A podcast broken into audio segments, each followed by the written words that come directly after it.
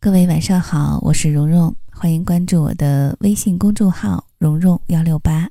嗯，之前在《萤火虫日记》的专辑里面讲过一篇这事儿、这理儿、这人，主人公苏七块，不知大家还有没有印象？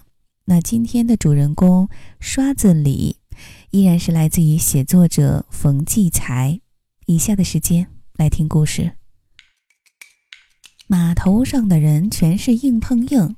手艺人靠的是手，手上就必得有绝活。有绝活的吃荤亮堂，站在大街中央；这没能耐的吃素发蔫儿，靠边待着。这一套可不是谁家定的，他地地道道是码头上的一种活法。自来唱大戏的都讲究闯天津码头。天津人迷戏也懂戏，眼雕耳尖，褒贬分明。这戏要是唱得好呀，下边叫好捧场，像见到皇上。不少名角儿便打天津唱红唱紫，大红大紫。可要是稀松平常，要哪儿没哪儿，戏唱砸了，下边一准儿起哄到喝彩，弄不好茶碗都扔上去，茶叶沫子沾满戏袍和胡须上。天下看戏，这哪儿啊也没有天津道好叫的厉害。您别说不好，这一来也就练出了不少能人来。这各行各业呀，全有几个本领齐天的活神仙：刻砖流、泥人张、风筝卫、机器王、刷子李等等。天津人好把这种人的姓儿和他们拿手擅长的行当连在一起称呼。叫长了，名字反没人知道，只有这一个绰号在码头上响当当和当当响。刷子李是河北大街一家营造厂的师傅，专干粉刷一行，别的不干。他要是给您刷好一间屋子，屋子里任麻甭放，单坐着就赛升天一般美。最叫人叫绝的是，他刷浆时必穿一身黑，干完活身上绝对没有一个白点儿。您还别不信，他还给自己立下了一个规矩：只要身上有白点儿，白刷不要钱。倘若没这本事，他不早饿成干儿了？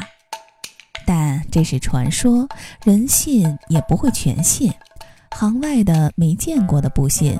这行内的生气，愣说不信。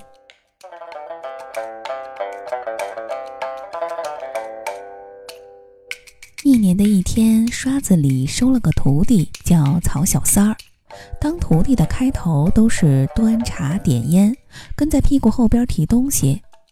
这曹小三儿啊，当然早就听说过师傅那手绝活，一直半信半疑。这回非要亲眼瞧瞧。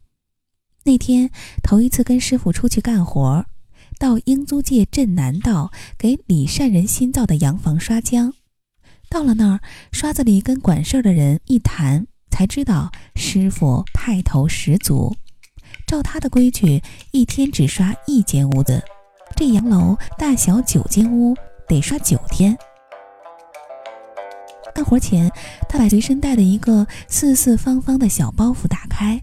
果然，一身黑衣黑裤，一双黑布鞋，穿上这身黑，就赛跟地上一桶白浆较上了劲。一间屋子，一个屋顶，四面墙，先刷屋顶，后刷墙，顶子尤其难刷，蘸了稀溜溜的粉浆的板刷往上一举，谁能一滴不掉啊？一掉准掉在身上。可刷子里一举刷子。就跟没有蘸浆一样，但刷子划过屋顶，立时匀匀实实的一道白，白的透亮，白的清爽。有人说这蘸浆的手法有高招，有人说这调浆的配料有秘方。可曹小三儿哪看得出来呀？只见师傅的手臂悠然摆来，悠然摆去，好像是伴着鼓点儿，合着琴音。每一百刷，那长长的带浆的毛刷便在墙面啪的清脆一响，极是好听。一声声，一道道浆衔接的天衣无缝，刷过去的墙面，真好比平平整整打开了一面雪白的屏障。可是曹小三儿最关心的还是刷子里的身上到底有没有白点儿。刷子里干活还有个规矩，每刷完一面墙，必得在凳子上坐一大会儿，抽一袋烟，喝一碗茶，再刷下一面墙。此刻，曹小三儿借着给师傅倒水点烟的机会，拿目光仔细地搜索刷子里的全身。每一面墙刷完，他搜索一遍，居然连一个芝麻大小的粉点也没发现。他真觉得这身黑色的衣服有种神圣不可侵犯的威严。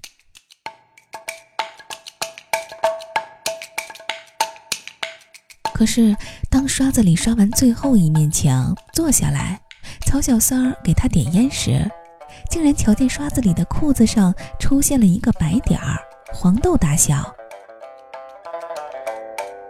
这黑中白比白中黑更显眼。哎呀，完了，师傅露馅儿了！他不是神仙，往日传说中那如山般的形象轰然倒去。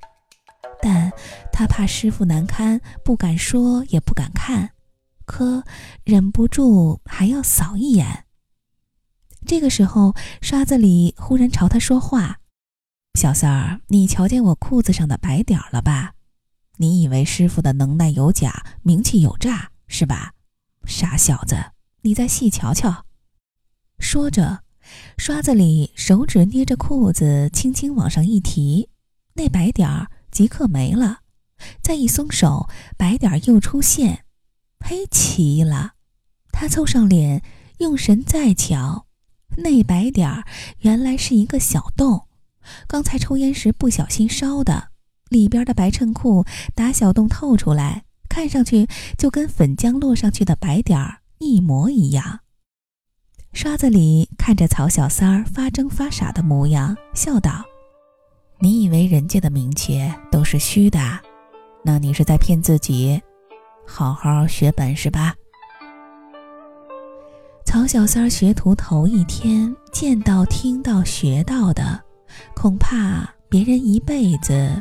也未准明白呢。